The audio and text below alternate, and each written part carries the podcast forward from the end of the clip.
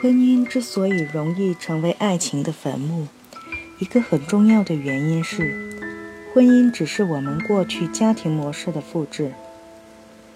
恋爱过程没有完成前，我们彼此将对方当成自己理想中的父母，我们也彼此努力去扮演对方理想父母的形象。但结婚仪式完成后，理想父母回归到了现实。我们不再扮演彼此理想父母的形象，不愿意再给予无条件的积极关注。我们总是在循环，但只要你去努力，你就有机会打破这个循环。前面提到的越冬，如果他停止对父母的抱怨，现在开始努力，不只是索取，也去给予。那么阿静就不会离开他。即便阿静离开了，他也会找到生命中的其他拯救者。其实，即便在这种情况下，阿静已是他很重要的拯救者。如果没有阿静，岳东可能早已产生了其他更严重的问题，譬如精神分裂症、自杀等等。恋爱与家的最后一步分离。少数时候，一场恋爱会自动拯救一个人，这是爱情为什么被奉为伟大的深层原因。但是，如果特别想得救，我们就必须自己去努力。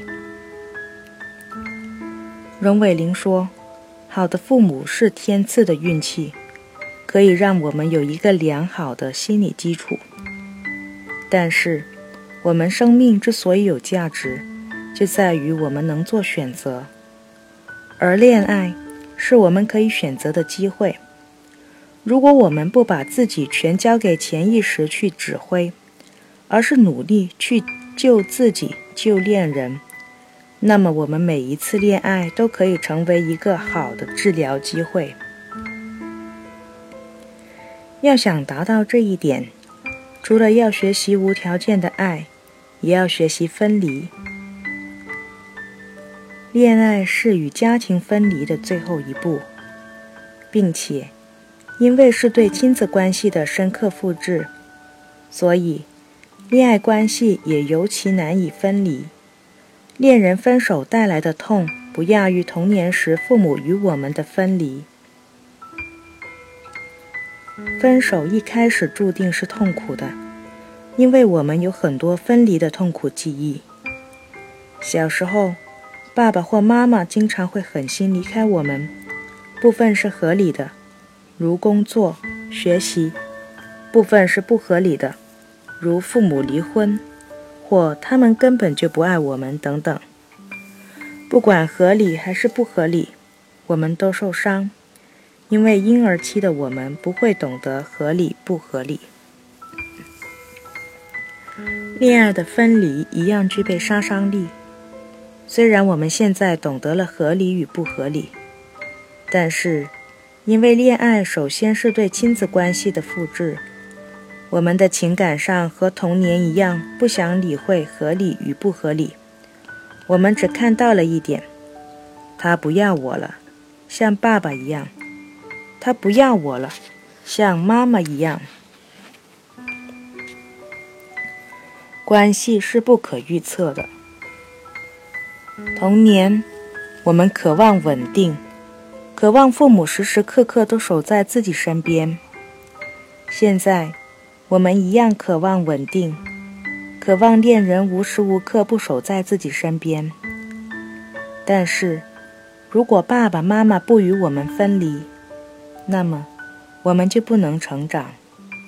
如果恋人不与我们分离，我们也一样不能继续成长。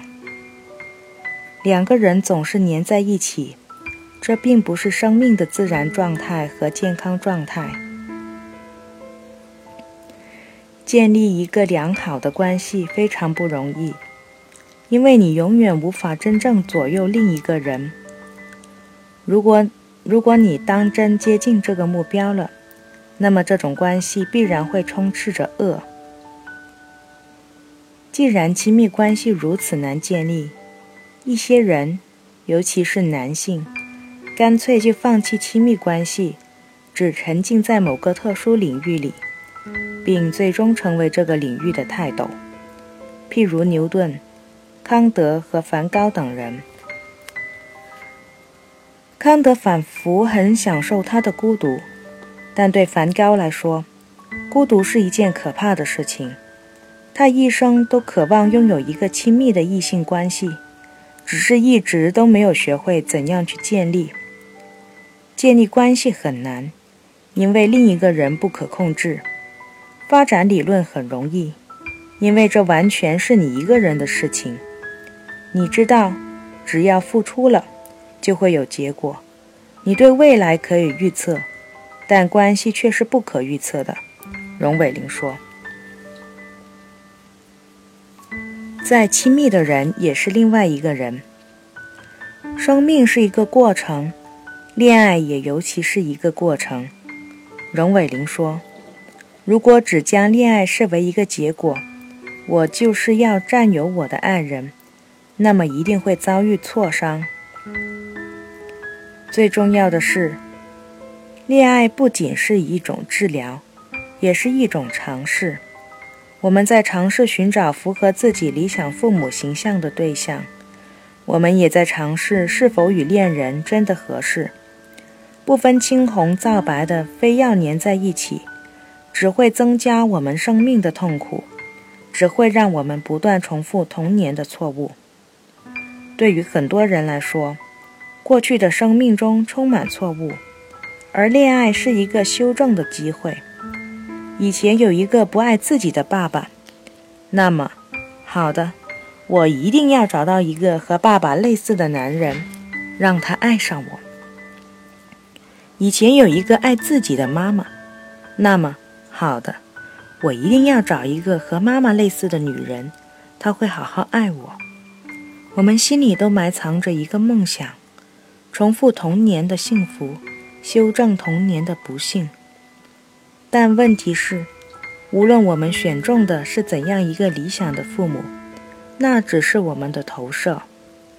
或许，对方真的非常符合自己理想中的父母形象，但是，对方有过完全不同的生活经历，他也有一套属于他自己的理想父母形象，而你却未必符合。即便我们一开始以为彼此符合，我们也必定会发现，对方不是我们想象中的人，而是完全不同的另外一个人。这是生命中最大的教训之一。